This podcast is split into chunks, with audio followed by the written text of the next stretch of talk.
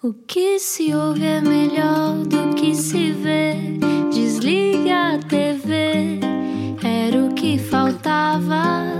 A vida acontece quando anoitecer, era o que faltava. Juntos eu e você. Boa noite, olá, bem-vindo, bem-vinda à Rádio Comercial. Eu sou o Rui Maria Peco, estou em casa, como toda a gente, fica em casa. Se só agora ligou a Rádio Comercial, já sabe, esta hora há sempre uma entrevista. E Ana Martins também está em casa dela. Olá, Ana, bom dia. Estou, com Bom dia, não, certeza, boa noite. bom. Pois é isso. Vá, vamos ser francos, vamos abrir o jogo. Nós hoje estamos a gravar isto durante o dia, pronto. Sim, Vai pronto, para o ar às é 8 da verdade. noite, é verdade, mas São 10 da manhã. constrangimentos. Portanto, olha, bom dia, boa noite. Também que quem estiver a ouvir em podcast não se vai importar, com certeza, não é? Sim, exatamente. Olá a todos aqueles que ouvem no podcast, Era o que Faltava. Uh, de vez em quando gravamos de manhã, isto porque, para apanhar todas as pessoas que nós queremos para conversar, às vezes nem sempre dá para fazer totalmente em direto às 8. No entanto, não interessa nada isso, interessa que fique em casa e que comece também a pensar este momento, uh, não só de um ponto de vista, ai, ai, agora estão as linhas todas místicas ligadas, não é? O que é que isto significa? O que é que o universo nos está a dizer? Mas acho que às vezes é preciso também virar a coisa para a ciência e falar com professores. É o que vamos fazer hoje. Quem é que está cá hoje? Há quem diga que estar de quarentena preventiva é parecido a estar em reclusão quando se faz uma tese de mestrado ou doutoramento. O convidado de hoje já orientou, enquanto professor catedrático do ISCSP, centenas de teses, além de ter ele próprio mais de 70 publicações. Que trabalheira. Autor de, entre outros, Multiculturalidade e Educação à Distância, Telescola, já ouvi falar, ou Desenvolvimento Comunitário, tudo coisas que vão dar jeito nestes tempos. É também coordenador científico das pós-graduações em Gerontologia e em Educação para a Paz Global Sustentável. O conhecimento que tem do ébola pode também ajudar-nos a traçar um cenário pós-pandemia. Connosco não era o que faltava, o professor doutor Hermano Carmo. Bem-vindo, professor. Olá, bom dia. Olá, viva! E boa noite também ao mesmo tempo. É assim uma coisa meio esquizofrénica. Bem-vindo à Rádio Comercial. Olá, como é que está? Como é que está a passar estes dias, professor? Olha, eu, eu estou a, a- a passá-los bastante bem, devo dizer, porque para mim este tempo tem sido um tempo simultaneamente de desafio e de superação. Porque, por um lado, de desafio, naturalmente, porque eu sou um tipo muito gregário e gosto de sair de casa e de estar com as pessoas e, Uhum. Naturalmente, o, o- o estar confinado é, é um desafio. Mas é um desafio também porque eh, descobri uma coisa extremamente interessante: é que eh, obrigou-me a olhar para o espelho. Hum. E, Uhum. e, e o olhar para o espelho faz com que eu procure e, e te- tenha percebido que há uma série de pormenores que nos passam, que me passam no dia a dia e que agora já não me passam tanto. Eh, e, sobretudo, a dar valor a, a coisas que são transparentes no dia a dia. O ar que eu respiro, o, a água, a, a, a sobra água para Uhum. lavar as mãos, e que alguns povos nem sequer têm água para beber. Uhum. O- o- a na- nas relações, eu vivo, eu estou aqui confinado com a minha mulher, eh, Uhum. estamos só nós os dois. Eh, o facto de estarmos os dois, no- o aprendermos, eh, ou reaprendermos a, a- a cuidar eh, de, de pequenos pormenores e estar sempre atentos a que o outro esteja bem, porque se o outro não estiver bem, nós também não estamos bem. Uhum. Portanto, eh, isso, digamos que foi um desafio que me obrigou a tentar superar um pouco. Até, até, olha, até no ponto de vista físico. Eu, eu sou um, um, um fulano gordo e, e há quatro anos que há quatro anos que estou com uma nutricionista e, e tenho estado a, a emagrecer, mas há, há, há cerca de seis meses que não conseguia. E agora Uhum. consegui já emagrecer 3 quilos, por exemplo, Ah, olha, está a ver? a, a comer bem, a comer bem. Porque tem mais tempo para si, para cuidar de É, si ao mesmo tempo, não é? Justamente. E eu acho que isto é um desafio e é uma superação. E, e, e- e uma das coisas que eu tenho sentido neste espaço-tempo confinado é justamente que hum, o- a questão fundamental aqui não é a questão da saúde física, é a questão da saúde mental. Uhum. Uhum. E, e eu penso que nós temos que eh, preservar e ter um cuidado brutal na nossa higiene emocional. Eh, Essa para mim foi, eh, foi uma das grandes lições destas três semanas.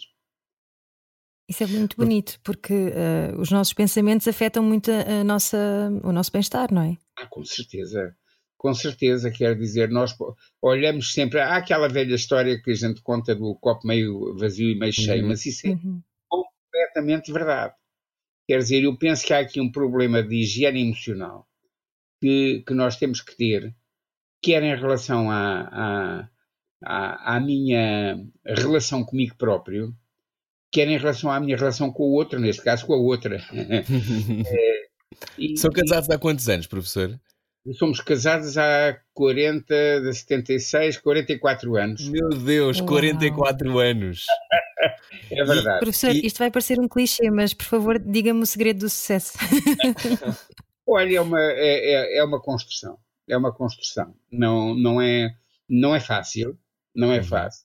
É, é, olha, eu, por exemplo, sou um tipo com mau feitio, tenho, sou muito, muito disciplinado.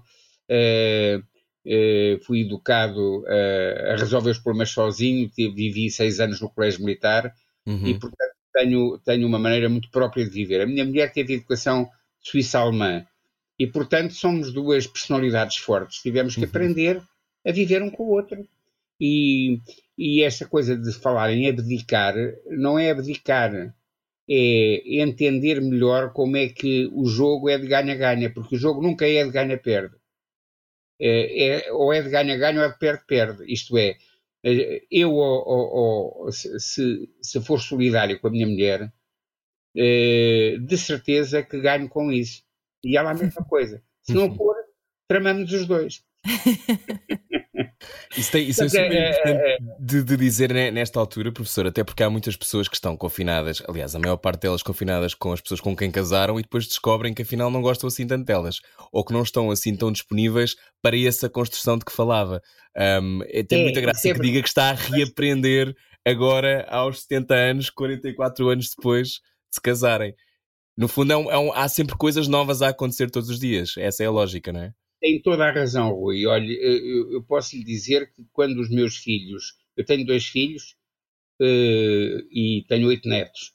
E, e a, a, minha filha tem cinco filhos e o meu filho tem, tem três. Uhum. Parabéns, João. É verdade. E, e quando os meus quando os meus o meu segundo filho mais novo uh, casou e saiu de casa uh, foi muito interessante porque costuma-se dizer que isso é uma é um, é um dos elementos de crise de crise conjugal, é quando os filhos saem de casa. Uhum. Porquê? Ninho vazio.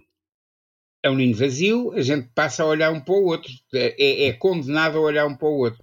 Uhum. E isto foi extremamente giro, porque foi uma aprendizagem brutal uh, do, do reenamoramento. Uh, isto é, do, do, da, da, do reencontro, não é? Também. Do, do estar mais atento ao outro e ao, ao, ao interesse do outro e, e isto dá muita paz interior, percebe? Uhum. Eh, é, um, é a tal aprendizagem de que estava a falar a Ana. Uh, a gente reaprende ao fim de, destes anos todos, estamos sempre a, a aprender coisas novas. Professor Hermano Carmo, que. Professor, uh, além... diz, diz, diz, Ana, segue tu, segue tu. Eh, estamos aqui com um delayzinho, mas não faz mal. Avança, Rui. não, ia, dizer, ia dizer que uh, o professor, entretanto, tem uma carreira uh, extensa, uh, académica. disse que esteve seis anos no Colégio Militar, disse que isso fez de si uma personalidade particular. O que, é que, o que é que de melhor lhe deixou o Colégio Militar? Foi a disciplina? deixou uma autodisciplina. Uhum. Não, não é heterodisciplina. Eu, eu detesto que me tentem controlar. Mas interessante. é verdade. Detesto que. Aliás, há uma coisa que eu aprendi no colégio militar que é muito importante. É que uma coisa são os valores da instituição militar, outra coisa é o miserável militarismo. Uhum. Não tem nada a ver uma coisa com a outra. É, é contrário. O, a instituição militar tem valores espetaculares de serviço.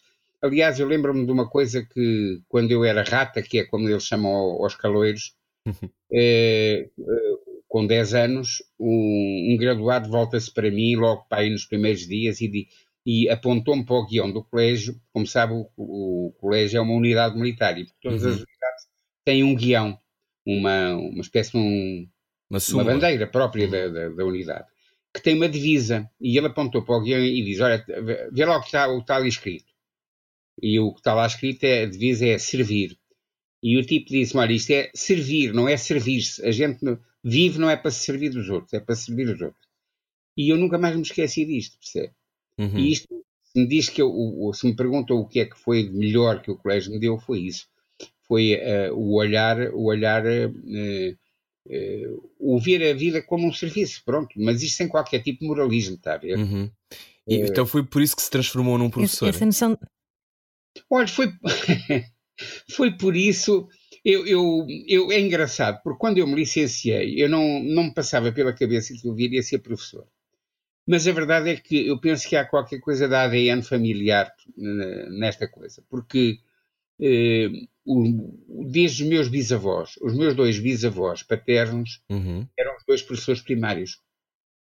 Aliás, aliás se, se as pessoas passarem ali ao, ao, pé da Câmara Municipal de Sintra, ao lado há uma loja do cidadão, que era a antiga escola. E nessa antiga escola está lá uma lápide que diz assim: ao mestre Neves, deixe-me cá ver se me lembro, uhum. ao mestre Neves, ao, ao homem que, ao mestre que serviu ensinando e ao homem que ensinou vivendo. É uma coisa assim. Era o meu uhum. bisavô. Ah. Era, era o mestre de escola. Era o mestre de escola. E, e eu lembro-me da minha avó Palmira uh, falar muito, com muita ternura dos pais, a dizer que realmente eles eram uns professores muito queridos e tal. Bom, o meu avô, portanto, uh, era, apesar de ser militar de carreira, uh, 12 anos da sua vida foi como professor de matemática na, na no Instituto Odivelas. Uhum. O, o, meu pai, apesar de economista, durante vários anos ele foi também professor. Aliás, foi por causa disso que nós fomos parar à Índia, porque o meu pai era da oposição e, e a certa altura, depois de umas eleições de 52, uhum. eh, ele tinha uma tipografia e, fico, e ficámos sem nada, porque a, a PID eh, atuou sobre os fornecedores e sobre os clientes e, e ficámos sem nada. Mas o meu pai tinha uma rede de amigos grande e, e há um amigo dele que o, que o chama ao Ministério das Colónias e, e desafiou e disse: Olha, ó Fernando, eu sei que tu és um excelente gestor, mas também és um excelente professor. Tenho aqui um desafio para ti para te fazeres esquecer. Hum. Não queres ir montar as escolas técnicas de Goa? Uau. E lá fomos nós para Goa. lá fomos nós para Goa, eu já era nascido nessa altura, e, e fomos para Goa, tivemos lá dois anos. Entretanto, o meu. Tem memória pais... de Goa? Desculpa interrompê-lo. Tem memória de Goa ou não? Olha, eu, a minha memória de Goa foi sempre uma memória mediada pela, pela família, porque eu era muito miúdo. Uhum. Eu depois voltei a Goa uh, o ano passado, 60 e tal anos depois, e, e achei muita piada porque tive assim flash de infância e consegui descobrir a casa onde nasci, percebe? Ah, é. isso é tão giro. Que giro. É. Às, às tantas não sabemos se são as memórias que nos contam, não é? Ou, ou se é aquilo que lembramos foi muito engraçado porque a minha, por causa das histórias que a minha mãe contava. Que a minha mãe contava que, que eu morava num sítio de Goa chamado o Altinho, que é um bairro lá do, do Alto de Goa, e, e, e, a minha casa era, era quase, ficava junto ao patriarcado, que era o, e eu ia brincar para o patriarcado, e inclusivamente a minha mãe contava que eu, que eu, eu dava muito bem com o patriarca a quem chamava Pai Natal. E, e por isso é, é, é, eu fui à procura do patriarcado e, e da rampa da minha casa e, e, e, acho que, descobri o sítio onde ela, onde ela estava, que é muito engraçado. Que bonito. E depois disso o professor foi para Angola também, não foi? Depois disso foi, a história é esta. O, o, a, a, a, relação com Angola é uma relação muito antiga, porque o, os meus pais, quando casaram, foram viver para o sul de Angola, para, para Moçambique. Onde... Ah, bem parecia, a terra da minha mãe. Ah, pá! o, o, o, uma terra espetacular, que uhum. é verdade. É As mulheres bonitas. É, a gente chamava-lhe até Missandes, por causa Exato. disso, não é? Ah, das misses, sim, sim, sim, sim. E, aliás, houve uma Miss Portugal na altura que, que era de Moçambique. Foi a Riquita, não foi? Hum. Justamente. Uhum. Mas, mas eu estou a falar de tempos muito anteriores. Os meus pais uhum. foram nos anos 30 para, para os anos 30 do século passado Uau. para Moçambique. Foi lá que nasceram os meus irmãos e, e depois estiveram lá 10 anos em Moçambique e em Luanda, depois voltaram. Foi quando eu nasci. Eu só, eu só fui para Angola quando o meu pai morreu, quando eu saí do colégio militar em 66 e, e, fui, fui, fui, viver com os meus irmãos, que eram muito mais velhos que eu, já casados e com filhos, fui lá fazer o, o sexto e sétimo ano do liceu, ou Liceu Salvador Correia. Uhum. Uh, onde andou o meu pai. Ah, está a ver? Grande, grande, liceu. Toda a gente se encontra nesse liceu, não é? É uma coisa mítica. É uma coisa espetacular. Explique-nos lá porquê, professor. Porquê que era um, um liceu tão extraordinário? Olha, eu vou-lhe vou contar. Luanda, só para quem não souber. Vou-lhe contar uma, uma, um flash que tive quando cheguei a Angola. Eu, quando saí de Lisboa, eu estava muito habituado a, ao clima cinzentão. Meu pai, como lhe disse, era da oposição e, portanto, eh, uhum. eh, pessoas não, não falavam nos cafés ou tinham medo e tal. Isso é um preciso uma enorme coragem ser da oposição, não é? Era verdade. E quando o meu pai, com perdão, quando eu saí de Lisboa e, e, e cheguei a Luanda, a sensação que eu tive foi a sensação de ter saído de um filme a preto e branco para entrar no filme a cores. Ligaram a cor, não é? Mas claramente, percebe, porque Luanda não tinha nada a ver com Lisboa em 1966. Era uma cidade muito mais moderna, era uma cidade em que as relações humanas eram relações muito abertas, em que a liberdade de expressão era brutal, porque é brutal em relação a Lisboa, claro, estamos a falar na época, não é? é porque a própria PID tinha uma função diferente na, em Angola, porque hum. é, em Angola a PID tinha muito mais uma função de, de contra-espionagem, de, de, de, estava mais ligada às questões da guerra, Uhum. E, portanto, deixava-nos em paz a, a, nós nas cidades. E, portanto, a liberdade de expressão era muito maior. Ora, isto, isto veio tudo a propósito do Salvador Correia. Quando eu chego ao Salvador Correia, de repente tive um choque emocional, percebe? Espantoso, porque eu tinha vivido seis anos num colégio interno só com rapazes e de repente vou dar com um liceu misto. Uau, deve ter sido com 16 anos. Os teus, sentidos, os teus sentidos devem ter visto muitas cores, exato. Essa foi uma coisa espantosa, porque eu era um, extremamente tímido e eu devo, ter apaixon... devo me ter apaixonado centenas de vezes. Mas elas, elas nunca sabiam, porque eu nunca me atrevia a declarar. Eu era um adolescente muito metido para comigo próprio, não é? Portanto, eh, foi, eh, foi um desabrochar. Eh, a minha experiência de Angola foi uma experiência maravilhosa, porque foi um, um desabrochar de sentimentos, de, do aprender a relacionar-me com os outros, sobretudo com as outras, não é? e, e foi, foi, muito interessante. E depois, naturalmente, com, com, uma, com, a, com, com a benção enorme de ter um, o, o irmão, os, os, irmãos que tinha e a cunhada com quem eu vivi, que foi praticamente uma segunda mãe que eu tive. Uhum.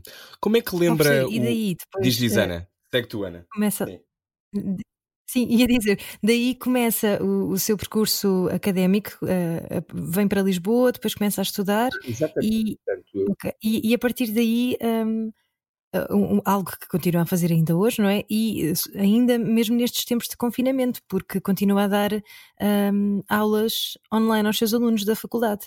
É, é, aulas não, continua, vamos lá ver, eu por acaso agora de, para, o, para o mês que vem provavelmente vou, vou-lhes fazer uma espécie de mini aulas, mas o que eu tenho feito sobretudo é aquilo que a experiência que eu tenho há 30 anos para cá, também com o ensino à distância, uhum. tenho procurado facultar-lhes todos os materiais que eles precisam e contactar com eles mas de uma maneira assíncrona, isto é, uma coisa que eu aprendi, nós aprendemos, não sou o único que aprendeu isto, no, no ensino à distância, é que, contrariamente àquilo que a maior parte das pessoas pensa, os sistemas uh, assíncronos são sistemas muito mais reflexivos do que os sistemas síncronos. Isto uhum. porque, porque se eu estou, imagino, uh, a utilizar um chat ou uma, ou uma, uma videoconferência e eu ponho os estudantes a participar, eles participam de uma maneira quase automática, percebe? E, portanto, eh, não são chamados a refletir e a trabalhar para prepararem a sua reflexão. Se eu, pelo contrário, utilizar um fórum eh, e disser assim: olha, eh, tem aqui este texto para ler, agora leiam, procurem responder estas questões, discutam entre vocês no fórum e depois eu discuto com vocês. Eh, se eu fizer. Ah, e, e além disso, eh, só podem fazer uh, um, um, trabalho final com o equivalente a uma página A4. Hum. Bom, se eu fizer isto, o estudante é obrigado a refletir, é obrigado a trabalhar para ter capacidade de síntese e não pôr palha na, na comunicação. É uma tentação, não é palha, não é? É, é, um, é? é, um, ensino ativo, não é? É um ensino muito mais ativo. Devo. Uhum. Eu aqui há uns anos fiz uma experiência uh, foi muito engraçada. Eu estava a dar a mesma cadeira em ensino à distância e em ensino presencial. Porque eu à noite dava, eu, eu dou aulas no Instituto, comecei a dar em 1983. Eh, e só, só passei a tempo inteiro para o Instituto no ano 2011. Eh, eh, até, desde 1989 até, dois, até 2011, eu estava na Universidade Aberta, durante o dia, e à noite é que estava no Instituto. Então tinha uma cadeira que dava simultaneamente no Instituto e na Universidade Aberta. Como eu sou um tipo obsessivamente organizado, uhum. procurei contabilizar o tempo que gastava na, numa cadeira e na outra cadeira.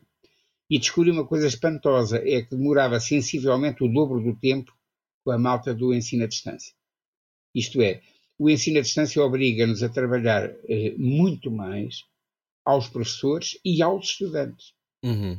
Uh, uhum. é uma coisa espantosa. É claro que se o estudante não quiser, não, não trabalha, mas depois, como é evidente, não tem resultados. Então vamos falar da, da relação entre e... professor e aluno, já que, já que quem só chegou agora à conversa se calhar não se percebeu, estamos a falar com o professor doutor Hermano Carmo, tem mais de 70 publicações. Professor, isto é, é uma grande trabalheira, 70.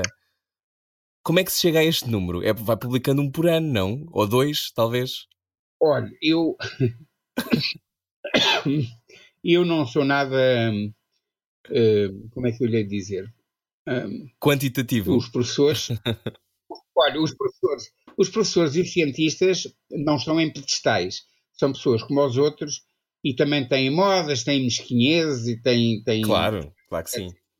E uma das modas que existe, eh, não é só cá em Portugal, mas é no mundo contemporâneo, na, na comunidade científica, é a moda de, do publicar por publicar. Hum. Eh, que é o, o, o eh, vamos arranjar e tal um, um, um artigo para publicar numa, numa revista de, e depois as revistas também têm um ranking e tal. Eu detesto estas situações competitivas e só publiquei quando muito bem me apeteceu. Uhum. Não é? é simplesmente, é, normalmente, porque é que me apetecia? porque normalmente era desafiado, era desafiado para, para publicar coisas. E, e, e, à medida que era desafiado, ia, ia pensando, ia, ia, investigando e ia publicando. E, portanto, as coisas foram naturais, percebe?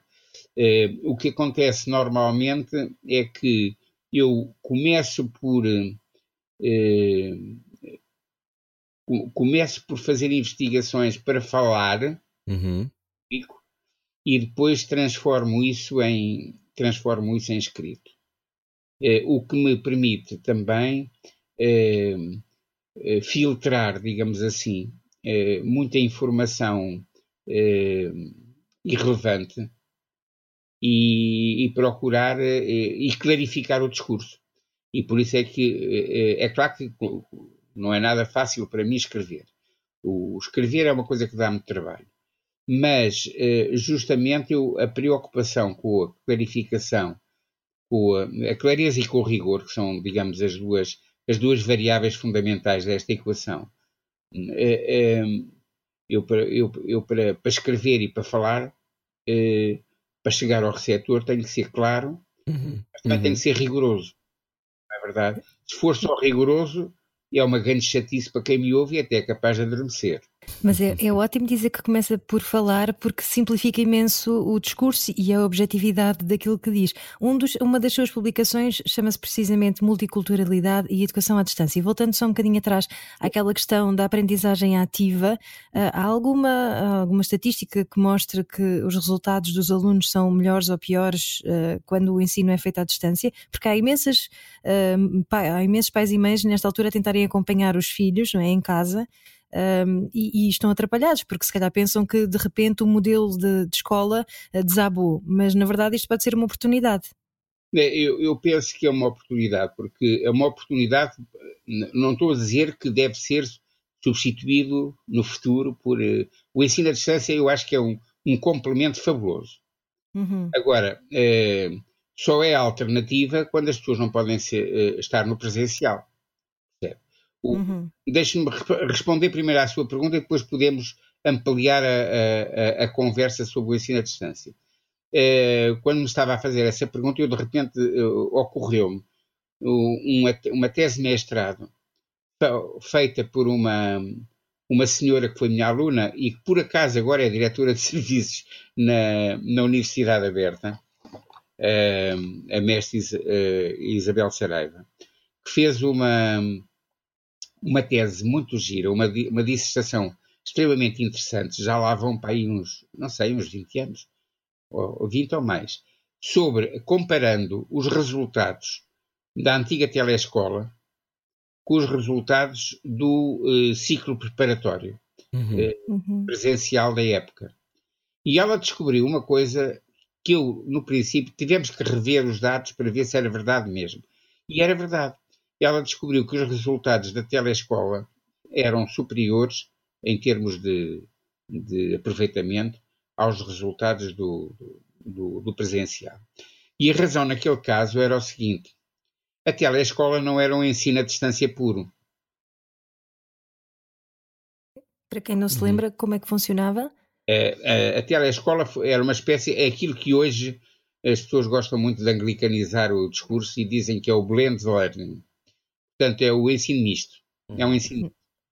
O, a, a telescola era assim: faziam uma espécie de mini aulas na televisão uhum. e as pessoas. Uh, isso chegava a todo, a todo o território. E uh, em, nas, em escolas, uh, normalmente eram escolas primárias locais, alguns professores e algumas outra, outras, mas normalmente eram, eram professores primários funcionavam como monitores da, da, da telescola, isto é, eh, as, os jovens, normalmente eram entre os 10 e 12 anos, eh, como moravam nas aldeias, não, não, não, não podiam ir, não, não, não tinham, tinham, acesso. Não é? Exatamente. Então iam para, para, para, para, o seu centro de telescola, que era na, na escola primária, e ouviam as aulas, mas a professora estava presente e depois a professora, aquilo funcionava como uma espécie de matéria-prima para eles trabalharem presencialmente. Ok. E, e, nesse, foi um pouco por causa disso que aquela malta estava toda muito bem preparada. O, as turmas eram muito, mais pequenas, não é? Uhum. Eh, e, e, e, essa minha ex-aluna descobriu de facto que os resultados eram melhores. Agora, eu não, isto não quer dizer que o ensino à distância tem melhores resultados necessariamente que o. Uhum. Eh, não é verdade. Eh, eu, a experiência que tenho é sobretudo do ensino superior à distância e eh, a experiência que eu tenho do ensino superior à distância é que os resultados são mais ou menos semelhantes, só que temos que expurgar os tipos que ficam pelo caminho antes. Uhum. Ou seja, o, o, há uma, uma taxa de desistências inicial bastante grande no ensino à distância, porque o ensino à distância é muito exigente. E é parte muito da autodisciplina, não é? Claro, e a, a, pessoa. Também lhe digo uma coisa, oh, oh, Ana: o, o, o, ensino, o ensino à distância, a, eh, a experiência de, que, tem, que, que eu tenho tido, mostra que o estudante de ensino à distância ganha competências metacognitivas espetaculares. Ou seja, uhum. aprende a gerir o seu tempo, aprende a gerir as suas emoções e a sua solidão, aprende a organizar os seus trabalhos sem estar à, à, à espera do, que o professor a subir para ele beber água. Está a ver? E eh, isto é de tal maneira verdade que eu, quando estava a fazer o meu doutoramento, que foi justamente sobre o ensino à distância, em Portugal e, na, e em Espanha, uma uhum. comparação. Os meus eh, entrevistados espanhóis, um deles assim, um dia diz-me assim: Sabes que uma, uma coisa que nós reparamos é que eh, os nossos licenciados em Direito da UNED, que é a Universidade Nacional de Educação à Distância Espanhola, os nossos, eh, os nossos licenciados em Direito, dizia ele, eh, são mais preferidos pelo mercado do que os licenciados em Direito presenciais. Às vezes vêm anúncios nos jornais dizer precisa ser licenciado em Direito, ah, preferencialmente da UNED. E eu disse, epá, desculpa lá, eu estou no ensino à distância, estás-me a tentar enfiar o barreto. Uhum. Uh, eu preciso que me vendas o ensino à distância. E ele diz, não, não, não, o que eu estou a dizer é perfeitamente verdade. Então, mas porquê? E ele então explicou é que o, o estudante de ensino à distância, em primeiro lugar, cumpre os programas completos. Isto é, o, o programa da, das cadeiras é, é um programa que está eh, planeado à partida e não é pelo facto do professor faltar a aulas, por exemplo, porque não há aulas, é, o, o, estudante tem que atingir os objetivos todos. Claro, a matéria está lá disponível, é só o estudante aplicar-se, não é? Justamente. Em segundo lugar, o estudante de ensino à distância é, é, é, normalmente é um adulto e é um adulto que se aprende a, a desenrascar, aprende, uhum. aprende a organizar o seu tempo, aprende a, a, a resolver problemas sozinho. E isso é uma coisa que o mercado quer. Diz que normalmente é um adulto porque acha que, no caso dos adolescentes que, que, estão neste momento assim neste formato de ensino à distância, acha que é demasiado desafiante por não terem ainda maturidade para conseguirem fazer isso? Oh, Ana, a sua pergunta é gira, porque eh, eu vou-lhe dizer, se me perguntasse isto há 20 anos, eu dizia-lhe claramente que eh, o ensino à distância é só para adultos. Uhum. Nós tivemos uma experiência péssima, que foi uma experiência Uh, as experiências nunca são péssimas. A experiência, uh, uhum. Aprende sempre, não é? E, e, uma grande aprendizagem que o país teve foi o, o chamado ano propedêutico. Foi ah. um, um insucesso completo. Há muita gente que fala sobre isso como um insucesso mesmo tremendo, não é? Mas foi tremendo, foi um insucesso completo. Porquê? Porque o, o ensino à distância, nessa altura, não permitia interatividade. Está a ver? Eram uhum. só uh, aulas pela televisão até lhe chamavam o, o curso do pijama, porque a malta ia às nove da manhã, não é verdade? A malta ia para, para, a televisão e tal. Eu tive sobrinhos que, que fizeram, tiveram no, no propedêutico. E aquilo realmente foi um grande insucesso depois. E curiosamente, foi o, o presidente da comissão eh, liquidatária do, do propedêutico, professor Rocha Trindade, que descobriu que aquilo tinha sido um grande insucesso porque era para adolescentes, mas que na, na mesma altura, estávamos em 1970 eh, e tal, no final dos anos 70, eh, mas que na Open University tinha nascido uma, uma, uma portanto, tinha, tinha nascido um novo modelo de aprendizagem com imenso sucesso, com imensa exigência, mas para adultos. Portanto, eh, e, e, e, portanto, há 20 anos eu diria que claramente os adolescentes não devem estar no ensino à distância. Hoje já não digo isso. E hoje já não digo isso porque, eh, felizmente, as tecnologias evoluíram. Uh, existe um, um, uma, uma, possibilidade de interatividade espantosa. Uhum. Os estudantes, uh, há muitos tipos, há, as novas gerações são nativos digitais. Eu sou migrante digital, como vocês, mas uhum. vocês se calhar não são, se calhar são nativos digitais. Que são mais... O Rui já é eu nativo. Eu tenho 31, eu sou nativo, eu sou nativo. Nativo digital e de aquário, professor. Ah, que Justamente, o, o, esta malta está muito habituada a interagir à distância.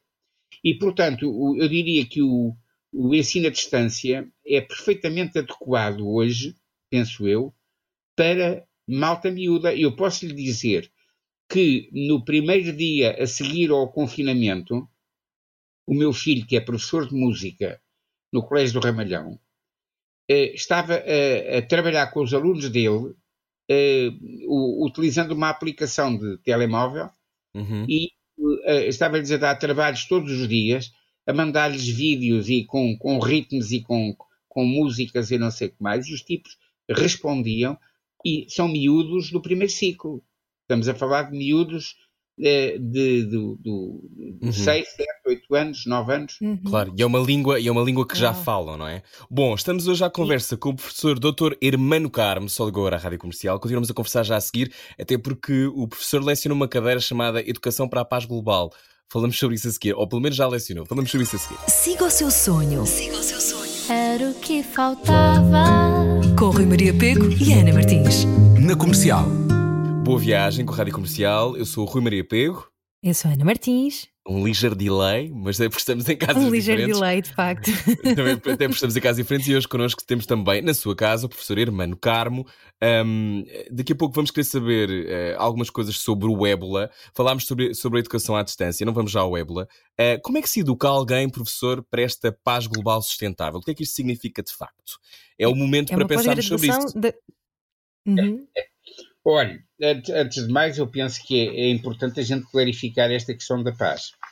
De, quando se fala de, de, de, paz, há muita gente que pensa que a paz é a ausência de violência, não é? Uhum. Uhum. E não é. Quer dizer, a, a, paz não é só isso. Isso é aquilo que o, um grande especialista sobre a, a, a paz eh, chamava a paz negativa é, é importante, é, é, necessário, mas não é suficiente. Uhum. É, a paz, antes de mais, é um. Nós podemos falar em duas dimensões da paz: a paz individual e a paz coletiva. Uhum. A, a, paz individual é um estado de bem-estar individual que resulta da satisfação das nossas necessidades pessoais de sobrevivência, de segurança, as necessidades sociais, as necessidades de afeto, de autorrealização e até as necessidades existenciais. Deixe-me extrapolar, e essa paz interior faz com que haja menos paz coletiva, ou que haja mais paz coletiva? É, claramente. Quer dizer, se nós, se nós olharmos para a, a, a sabedoria das grandes religiões, por exemplo, nós verificamos sempre que uh, uh, eles começam por dizer a paz começa no coração dos homens. E uhum. repare que uma das saudações que, que muitos povos têm, uh, Salam Aleikum, uh, Shalom, a paz uhum. seja contigo. Exatamente. É, é, isto mostra claramente que a paz começa no coração do, dos homens. Olha, há um, há um livro interessantíssimo de um tipo chamado Thich Nhat Hanh, que é, que é, é a segunda figura do budismo mundial. A primeira é o Dalai Lama, não é mais conhecida, e, a segunda mais conhecida é o Thich Nhat Hanh. E o Thich Nhat Hanh tem um livro que se chama Criar a Paz em Si Mesmo e no Mundo. É assim uma coisa nesse género, estou a falar de cor. E ele diz, a paz começa no coração do homem. Não, não, não, há, não se pode fazer paz na, nas sociedades sem que as pessoas sejam pacificadas interiormente. E, portanto, neste sentido, porquê? Porque o, o, o que acontece é o seguinte: é que uh, este, este estado de bem-estar individual uh, vai ter efeitos positivos. Uh, por um lado, no, no, nos meus sentimentos, sentimentos de calma, de harmonia, de equilíbrio emocional, e por outro lado, nos meus comportamentos. Meus comportamentos, por um lado, porque me permite, porque estou mais calmo, discernir melhor o mundo e a vida, tenho menos preconceitos, etc. Por outro lado, estou mais atento aos outros, sou mais solidário. Uh, esta questão da solidariedade, já agora deixe-me fazer um parênteses. Uhum. É que esta história da solidariedade é, uma, é um ato, antes de mais, de inteligência. Porque a solidariedade, a, eh, a, a solidariedade, como eu dizia há bocado, é um jogo de ganha-ganha ou de perde-perde. Isto é, eh, se eu não for solidário, eu perco. E, portanto, é completamente estúpido eu estar a dar tiros no pé. E, portanto, eu costumo até dizer às vezes a alguns senhores tecnocratas: olha, quanto mais não seja por solidariedade, vale a pena, oh, perdão, quanto mais não seja por egoísmo, vale a pena ser solidário. Porque, eh, porque de facto, a solidariedade só traz benefícios em feedback para nós. Ora, esta, esta atitude individual de, de, esta paz, este bem-estar individual, depois vai se refletir no tal estado de bem-estar social, que é a paz coletiva. Uhum. Decorre da satisfação de necessidades sociais e políticas. Nomeadamente, eu penso que há duas, duas questões que são fundamentais, que são as duas grandes questões de, de, de os grandes problemas políticos que existem, que é o, o produzir coesão social num determinado grupo ou num determinado país e o produzir uma orientação coletiva. Isto é, o, aquilo, olha, Maria de Lourdes Pintacil dizia uma coisa muito gira, eu fui secretária dela e tive uhum. esse, esse privilégio. A única primeira-ministra portuguesa, não é? A única mulher é primeira-ministra. Uhum. E eu fui, eu fui secretário dela quando ela ainda era secretária de Estado da Segurança Social e depois ministra dos Assuntos Sociais uhum. na, na, altura da Revolução. Uhum. E aprendi várias coisas com ela. O, o aprendi, uh, uh, aprendi que uh, esta ideia da orientação coletiva é, decorre de eu, eu ter de auscultar os, aquilo que ela chamava os quereres comuns. Quer dizer, a, a, cada um de nós tem os seus quereres individuais, não é? Os interesses setoriais e tal. Mas depois, um, um líder tem que procurar ver qual é o querer comum, o que é, o que, é que é melhor para o bem comum. E, e é por aí que tem que orientar a, a, a, comunidade. É por aí que ele tem. Portanto, essas duas questões, coesão social e orientação para metas coletivas eh, consensualmente valorizadas, é que, no fundo, eh, dão esta, vão ter como efeitos este estado de bem-estar social.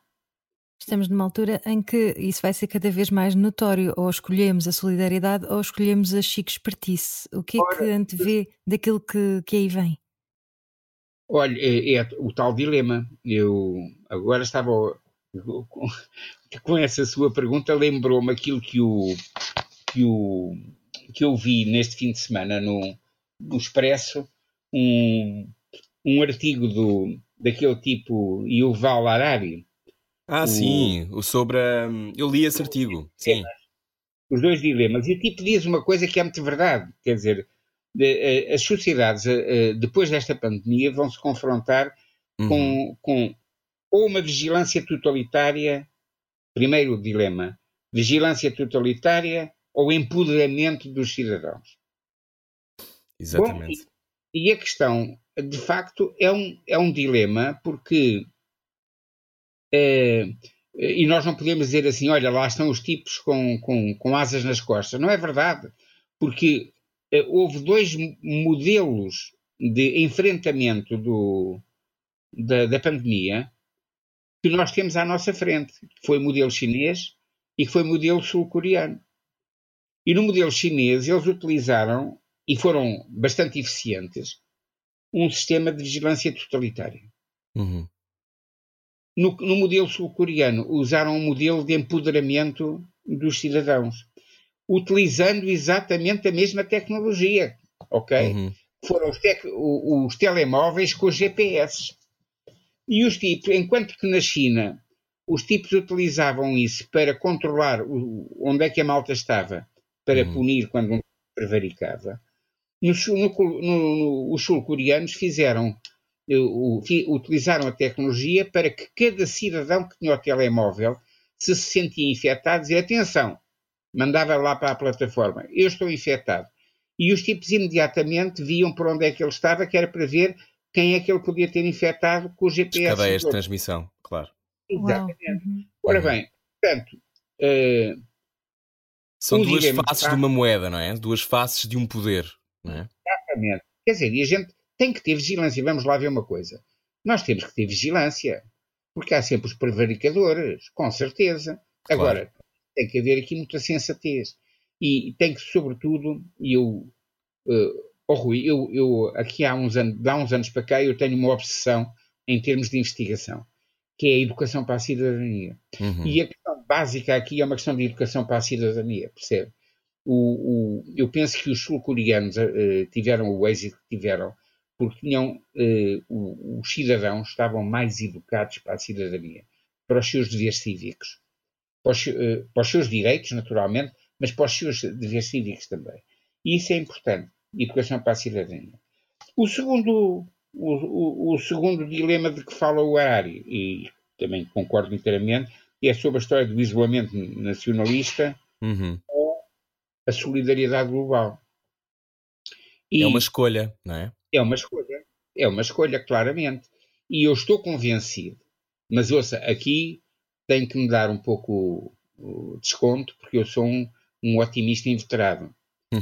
é, mas eu estou convencido que a pandemia teve um efeito positivo espantoso. Foi desmascarar o Trump, o Bolsonaro e uma série de outros uh, polícias que andam Até o Boris Johnson está nos cuidados intensivos, não é? Exatamente. Ouça, até, até aqui os a ironia nossos, máxima. Até aqui os nossos deputados, o, o, o deputado populista doméstico eh, está a boca calada quase. É, isso é muito interessante.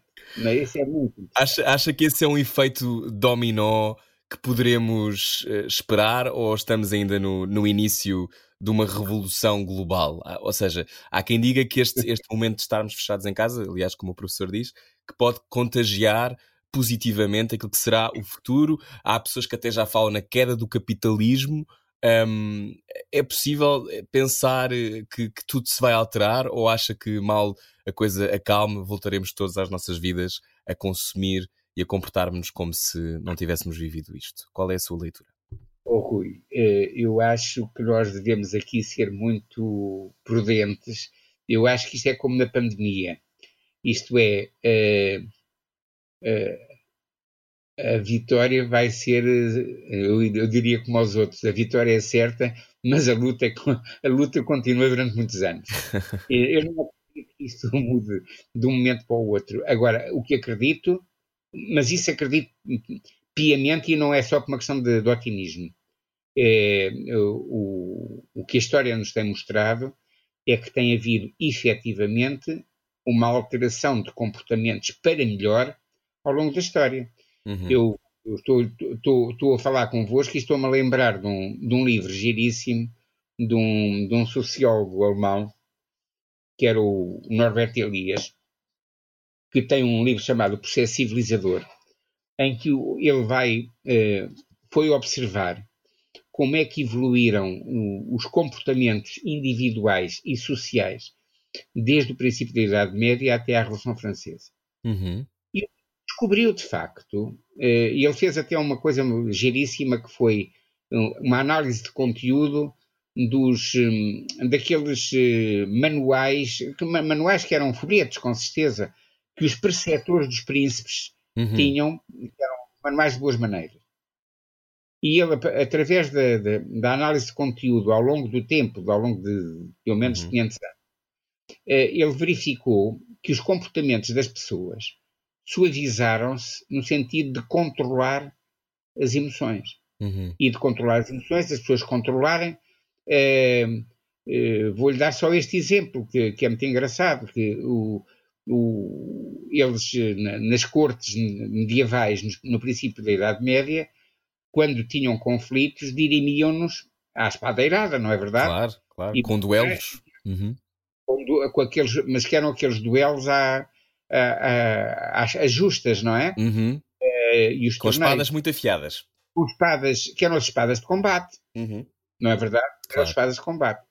A certa altura, quando as cortes se começam a sedentarizar, começaram a haver mais gente à volta do rei, epá, e os conflitos naturalmente aumentavam e eles tinham que, tinham, tiveram que resolver, eh, arranjar maneira de dirimir esses conflitos sem se andarem a matar uns aos outros.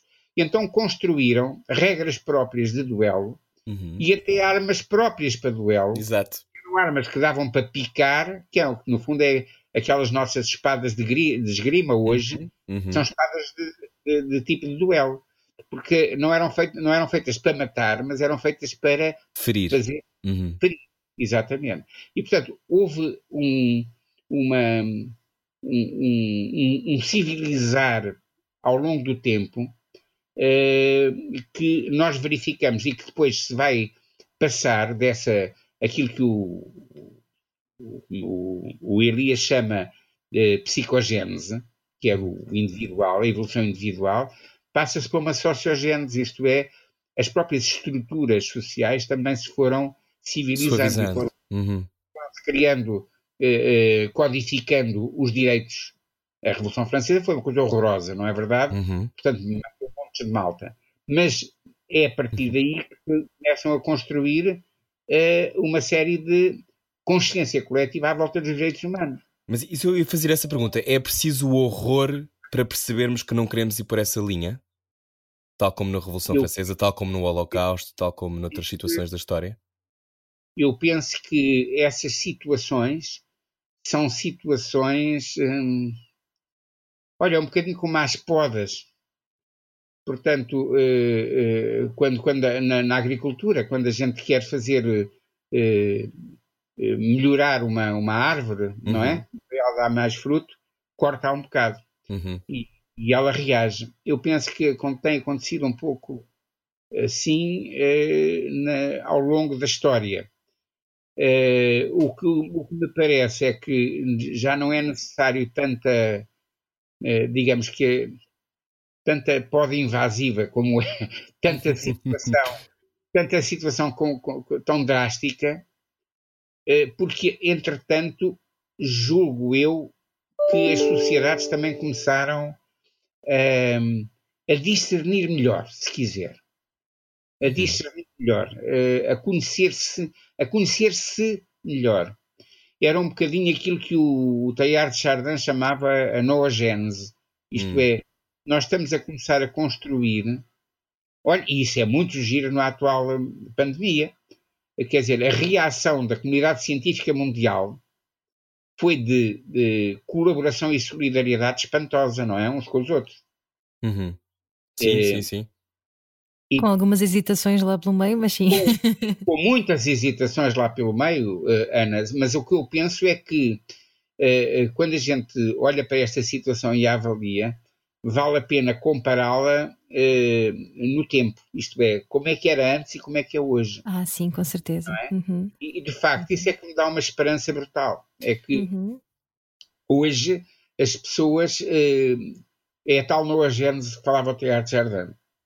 Hoje eh, eh, criou-se uma espécie de inteligência coletiva que nos permite discernir melhor a realidade.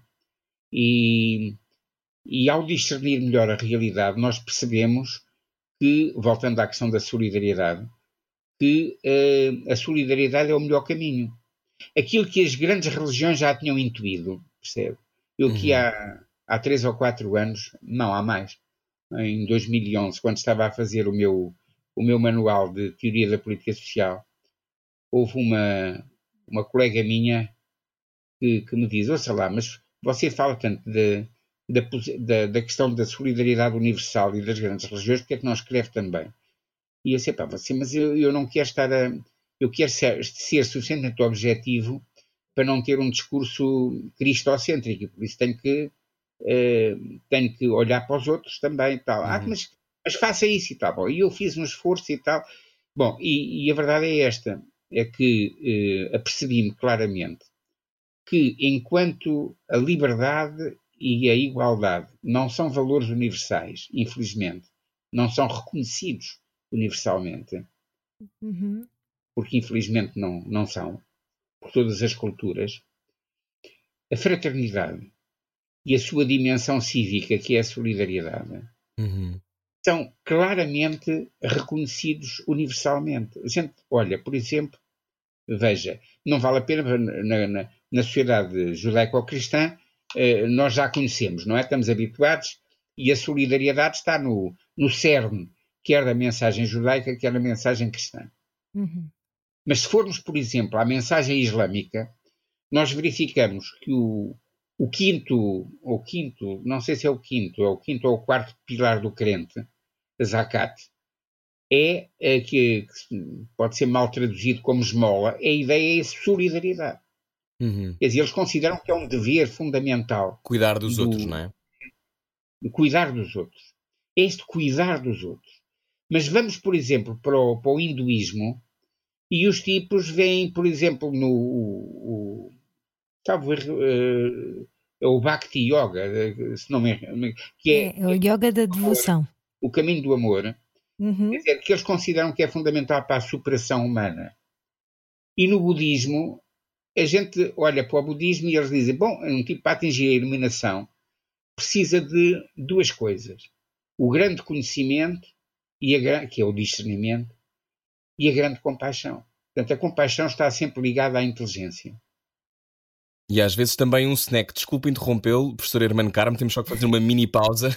Eh, já voltamos, estamos à conversa com o professor Hermano Carmo. Continuaremos a falar de compaixão a seguir, dar-lhe todo o tempo na rádio comercial a seguir. Se está neste momento agora a fazer uma travessia difícil entre a sala e a cozinha, compreendemos. Venha connosco, a conversa segue já a seguir. Siga o seu sonho. Siga o seu sonho. Era o que faltava. Com Rui Maria Pego e Ana Martins. Na comercial. Estamos à conversa hoje. Olá, bem-vindo à Rádio Comercial. Se está a ouvir em podcast, se calhar está a passear o seu cão, já sabe, passeios curtos perto do, do, seu, do seu local eh, onde mora. Estamos hoje à conversa com o professor Hermano Carmo. Do seu bunker, era o que tu querias dizer, não é? É isso. Eh, falamos hoje com o professor Hermano Carmo, estamos a falar sobre compaixão. Um, será que uh, o ébola encerra lições, não falámos ainda sobre isto, encerra lições uh, para o Covid-19, professor? É, eu, eu, penso, eu penso que sim, porque, olha, eu sobre o ébola é, aprendi, o, a, aprendi a história do ébola com um grande amigo meu, que é o que tem aparecido muito aí na televisão agora, que é o professor Jaime Nina, uhum. é, que é um, um, internista que simultaneamente é especialista em medicina tropical.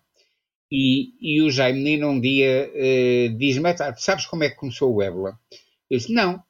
E ele então explicou-me, olha, primeiro eh, nós andámos a desflorestar uma série de, de regiões na, em, em, África e o que acontece é que com a desflorestação o, houve uma série de predadores que fugiram e o que fez aumentar espantosamente a população de morcegos que estão no ecossistema superior da floresta, da floresta que restava.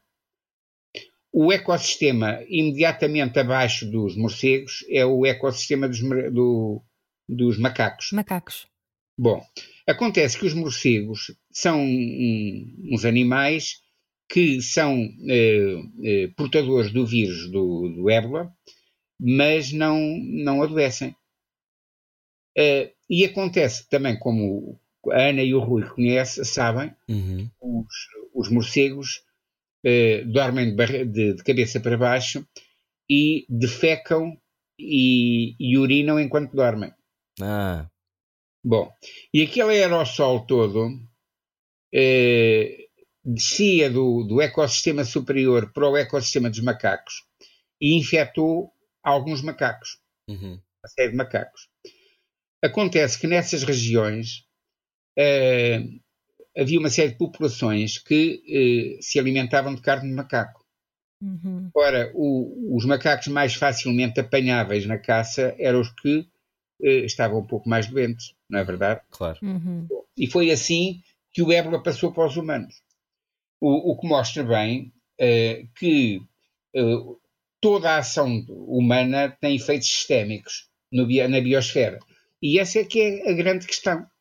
Uh, aqui no, no caso do, do, da pandemia, tanto quanto, tanto quanto sei, que é pouco, uh, parece que uma das razões desta pandemia, aliás, como a da gripe das aves, por exemplo, uh, foi a questão de um, um, hábito muito chinês de ter mercados com animais vivos. Uhum. Uhum. E, animais selvagens. E animais selvagens, justamente. Uhum. Ora, uh, portanto, é a ação humana. Portanto, temos que aprender. Quer dizer, eu acho que Uh, e já voltaram a, a, vender animais selvagens no mercado do One. Quer dizer, é um, Portanto, não aprenderam. Completo, quer dizer, eu acho que depois, com fogo. Nós, nós não devemos procurar propriamente os culpados, mas devemos avaliar muito bem o que se passa para aprender e para uh, pressionar as pessoas para terem comportamentos mais responsáveis. Uhum. E, e da, da, crise do ébola nasceu também uh, um, uma onda global de nos apercebermos que de repente uh, a coisa toma proporções inimagináveis. Portanto, é, era como dizia, a ação do homem é sistémica. Um, do, do, que, do que é que sairá a, a ação do homem em relação a esta pandemia? Qual é que acha que é o, qual é que é o futuro que traça? Eu tenho alguma esperança que eh, que vamos um pouco ao encontro daquilo que o António Guterres eh, várias vezes tem, tem dito, quer dizer, que é, é a questão da, da, da, solidariedade internacional. Quer dizer, porque eh, eu volto a esta questão porque eu, obsessivamente, porque esta questão da solidariedade, muita gente confunde solidariedade com moralismos e com. Não, não tem nada a ver com, com ser isto. Bonzinho. É um ato de inteligência. Uhum. A solidariedade é, antes de mais, um ato de inteligência porque ou ganhamos todos ou perdemos todos. Não há ganha-perde. Quer dizer, o, o, Trump pode fechar o, as fronteiras do país que quiser, mas o, os vírus não têm passaporte.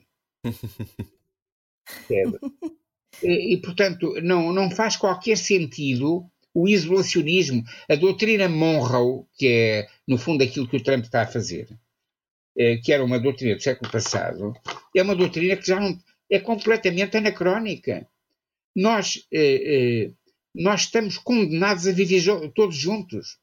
E, portanto, se estamos a viver todos juntos, o melhor é viver o melhor possível, com o melhor bem-estar possível, que é para termos a, mais, a, a tal paz que falávamos há bocado. Uhum. Quer dizer, a gente tem, e, e, e, a paz ou é de todos ou não é de ninguém. A questão é esta.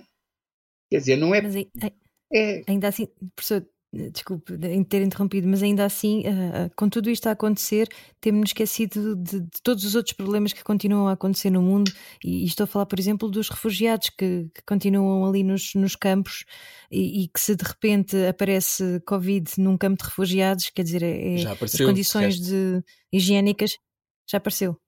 Sim, Pronto, acho que sim, acho que já houve um caso. Então. Um, mas isso também significa que a Europa tem que se posicionar. O que é que tem achado? Há muitas pessoas que decretam, oh, decretam não, não será a palavra, mas intuem que isto pode ser o vai ao racha da União Europeia. O que é que acha sobre isso? É, é, eu não, não sei exatamente, penso que não. Penso que não, porque nós, a Europa, não fez só as neiras durante estes 50 anos. A Europa conseguiu ter um, um, fazer um feito. Repara uma coisa: na história humana, uh, a Europa é, é, a península mais agressiva da Eurásia. Uhum. Ok? Portanto, é, é, a história da Europa é uma história de agressividades constantes, de violência constante. Ora, uhum. nos, últimos, nos últimos anos, quer dizer, desde, o, de, de, desde a Segunda Guerra, que a Europa tem estado em paz e isto, isto é um, um, um uma coisa tremendo. Uhum.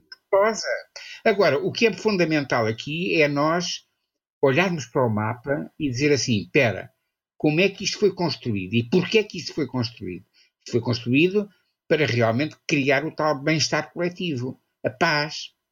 Ora, a paz é um valor de tal ordem que nós não podemos pôr com eh, esta, esta teologia de mercado, como diz o professor Adriano Moreira, com muita graça. Uhum. Quer dizer, esta teologia de mercado, esta nova escolástica de mercado, eh, tem estado a envenenar as relações das pessoas. Quer dizer, o, é fundamental que a, economia é um instrumento. Meu Deus, a, a economia não é um fim em si mesmo. E nós estamos a viver uma situação que transformou alguns dos nossos valores que, eh, eh, deixe-me dizer isto de outra maneira. Eh, eu quando aprendi, quando aprendi princípios gerais de direito, a certa altura falávamos do, dos, do, das, das, ideologias personalistas e transpersonalistas. Uhum.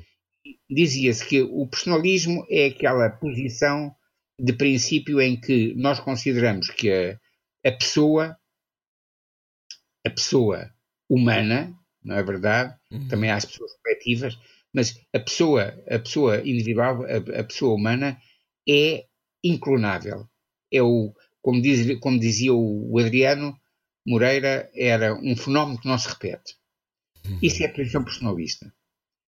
A posição transpersonalista, e os exemplos que nós dávamos eram os chamados transpersonalismos estatais, são as, as posições totalitárias que dizem não, não, o Estado é superior à pessoa e pode sobrepor à pessoa.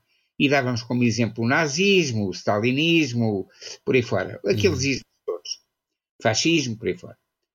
Ora, a mim o que me quer parecer é que desde o final, da, desde a queda do muro de Berlim, uh, o equilíbrio bipolar que nós tínhamos desde a Segunda Guerra Mundial foi destruído.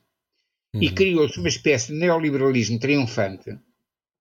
Uh, e, e, esse neoliberalismo triunfante vai criar um transpersonalismo novo, que é o transpersonalismo financeiro. Isto claro. é, o dinheiro, é, tipo, é? O dinheiro está no meio, pá. O dinheiro está no meio, está em cima. Entre o déficit e a, e, e a dívida por um lado e o desemprego por outro, as pessoas escolhem resolver o problema do déficit. Certo? E, e esse género de, de situações têm que ser corrigidas. E eu penso que a pandemia era a vossa questão. Uhum. A pandemia penso que pode ajudar uh, as pessoas a, olh a, olhar para o espelho. Percebe? Oxalá haja a sabedoria de olhar para o espelho e, e, e ver o que é que lá está. Percebe? Porque, quer dizer, de facto, a única maneira de nós vivermos melhor, com paz, é através da solidariedade. O resto é conversa. Aquela conversa que nos fazem do Estado Social, de, de que o Estado Social não tem sustentabilidade, uhum. é completamente falso. O, a questão que se põe é outra.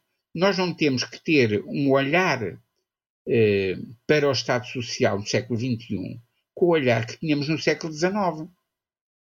Neste momento, o, no século XIX, que, que, quer dizer, o, o, Bismarck, que era um tipo até conservador, mas era inteligente, ele diz: Bom, para resolver este problema temos que arranjar a, o seguro social em que paga os empregadores uh, uma, um, um, bocadinho e paga os empregados outro bocadinho para o tal seguro social. Bom, ok, mas isso era muito bom numa altura em que havia, maior, as empresas eram todas também, é? mão de obra intensiva. Uhum. uhum. Agora, quando as, uh, uh, o, o, tecido empresarial é de capital intensivo, aqui uh, o sistema de financiamento ou vai, se é bismarckiano, uhum. vai por água abaixo. Temos que criar um sistema alternativo de financiamento. E o sistema alternativo de financiamento é ir às mais-valias. Não é verdade? É ir às mais-valias. Mas quando se fala disto, há muita gente que fica logo com, com, com com, com arrepios. Exatamente. Mas isso que eu estou a dizer não é nada novo. Quer dizer, o, eh, a chamada taxa Tobin, que é uma. O Sr. Tobin foi um, um, prémio Nobel de Economia, já há vários anos, dizia isto. Se, se nós taxarmos. Aliás, era uma, um, uma taxação muito baixa, X%, mas era, acho que era menos de 1%. Eh, cada transação financeira. Nós resolvemos o problema do financiamento. Hum. Portanto, estas questões têm efetivamente que ser reequacionadas. Por exemplo, uh, agora está-se a falar da história dos Corona Bonds, bonds uhum. não é? Descodifica isso, professor, para quem não, não sabe o que é. Significa o quê? É, é, no fundo, no fundo é, é, em vez de ser de cada país ficar com uma dívida pública por causa de, da pandemia, uhum. Uhum. ser partilhada, é, não é? uma, arranjar uma, uma dívida partilhada, o que significa que os países mais ricos vão eh, participar um pouco mais e, portanto, eh, eh, isto vai dar maior segurança ao mercado. Olha, que eu não sou economista, hein? eu estou só a. Sim, sim, mas, mas também quem está a ouvir à partida, nem toda a gente é especialista em economia. É para percebermos é. todos, o, em traços gerais, o que se está a passar. Isto, portanto, dá mais segurança aos, aos chamados investidores no mercado Uhum. E, portanto, as taxas de, de juro não são tão. de, de empréstimos não são. Tão elevadas. Uhum. E a ideia era mais ou menos esta. É? Um, nós estamos, estamos perante este momento único uh, na nossa história uh, do confinamento, das pessoas se evitarem, uh, não poderem, não se poderem tocar. Um, o professor lá atrás e viveu a revolução e viveu tantas coisas. Alguma vez imaginou que iria estar neste momento aqui? Não. Olha, isto é um verdadeiro cisne negro, como, como Isto é, é, é um verdadeiro cisne negro. É uma, uma situação perfeitamente inédita. Uh, Deixou-nos uh, todos com as calças na mão. Sim. É? Alguns e... estão neste momento de calças na mão, professor, mas é porque estão em casa. Sim. Mas é, é, é uma coisa completamente inédita. Mas justamente por ser inédita, olha, a propósito disso, lembra-me de de uma coisa que o Paulo Freire, aquele educador brasileiro, dizia hum. uh, a propósito do, do, das coisas que se podiam fazer e que se dizia que era impossível fazer, e ele diz: não, não, isto não é impossível, isto é um inédito viável. E, e nós é estamos. Giro. É, é, giro, não é? É. Uhum. Porque de facto. Uh, o, o, o que nós de facto uh, estamos é perante uma situação que é Ouça, eu, eu penso que é uma oportunidade única para nós eh, nos superarmos como pessoas e como coletivos. Eh, agora, eh, é uma oportunidade que a gente vai aproveitar ou não vai aproveitar. E essa é que é a questão. Eu não estou a dizer que vamos todos aproveitar. Penso que a, a, a médio prazo nós, nós aprendemos como temos aprendido sempre. Uhum. Mas eh, ainda vamos dizer, fazer muita asneira, estou convencido. Ainda vamos apresentar. Vamos aproveitar para fazer reflexão enquanto ouvimos esta conversa interessante. Se só apanhou agora a conversa a meio, o professor Dr. Hermano Carmo pode sempre descarregar a entrevista inteira no nosso site em radiocomercial.ol.pt. Professor, uh, não sei se quer deixar alguma nota final, não, não a nós, espero eu, que não, por favor não nos avalie, mas uh, sobre, sobre, sobre, alguma coisa que, que, que, não tínhamos tocado e que acho, que acho importante falar. Eu sei que tocou ali na compaixão, um, e, e, é de facto aquilo que eu acho que nós temos mais de ter na cabeça, a compaixão pelos outros e, e também por nós mesmos. Aquela falou, falou-me de se calhar a sua, a sua carreira foi tão intensa que agora se está a ver também ao espelho. Uh, o que é que descobriu em si uh, neste tempo que não esperava? Alguma coisa? Foi surpreendido?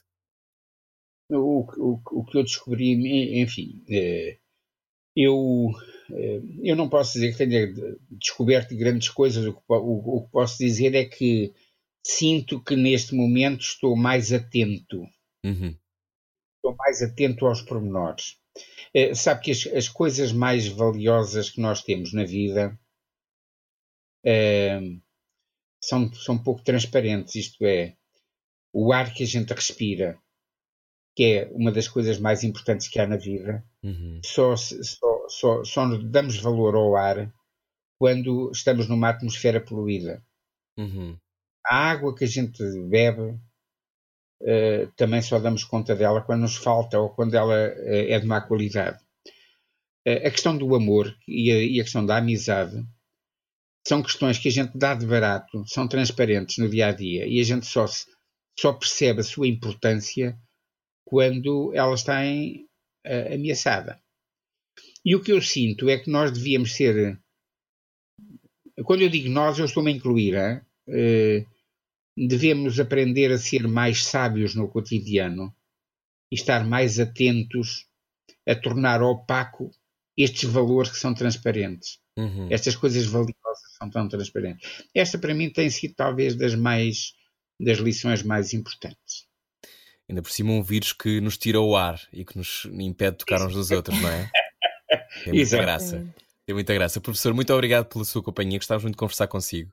Uh, volte sempre. Muito obrigada, professor. Uh, deixa-me só dizer uma coisa. Eu, eu, diz, diz, Ana. Eh, Rui, deixa-me só, deixa só despedir-me dizendo que eu não fui sua aluna, mas eu andei no ISCSP e, e recordo-me perfeitamente que o professor Hermano Carmo sempre foi dos mais acarinhados por todo, toda, todos os alunos e todo o corpo letivo também. Portanto, muito obrigada por isso. Olha, por ser... É, isso é o maior benefício que um professor tem: é, é, é ter gostado. Que bom. É verdade. E, e, e, tem muito carinho à sua volta. Muito obrigada por isso. Também tem a ver com essa compaixão de que fala, não é? é. Ensinar isso significa que também a tem dentro de si, portanto, isso é maravilhoso. Muito obrigada por muito isso. Obrigado, eu. Obrigado, professor. Se só agora ligou a rádio comercial, bom, apanhou a conversa no fim, mas pode ouvir tudo em podcast radiocomercial.ol.pt. Nós já voltamos. Até Era o que faltava. Com Rui Maria Pego e Ana Martins. Juntos eu e você. Na comercial.